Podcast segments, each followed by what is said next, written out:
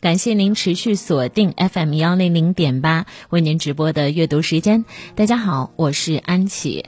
你知道吗？性格决定成败这句话有很多古人都曾经说过，但有的时候性格也可以决定我们的身体。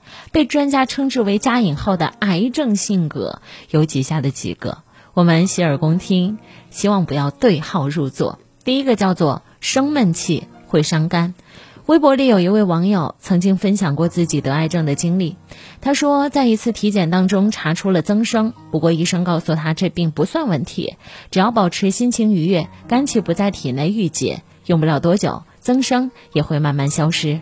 刚检查完的那段时间里，他谨记医生的嘱托，即便遇到生气的事儿，也可以及时调整心态，不能让自己发脾气。可是时间久了，网友逐渐不把医生的话当回事儿。家里但凡发生一点鸡毛蒜皮的小事，网友就会大发雷霆。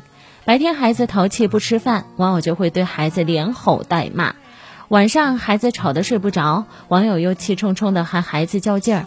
老公下班回家，袜子随手扔在沙发，网友也要对老公发一大顿脾气。矛盾成为了家常便饭。慢慢的，他觉得自己的身体开始不对劲儿了。刚开始没有太在意，以为自己是吃坏了肚子，丝毫没有收敛自己的脾气。到了年底，他再去医院检查的时候，却发现增生竟然转化成了癌细胞。网友后悔不已，可是已经无济于事。王阳明心学曾经有一个学生问他，一个心学修行的人如何看待生气这一件事儿？王阳明说：人怎么可能不生气呢？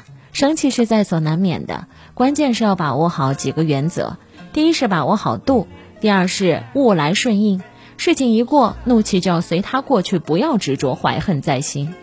人活着最重要的就是要开心。或许我们无法做到凡事不生气，但至少不要让自己一直处于负面情绪之中。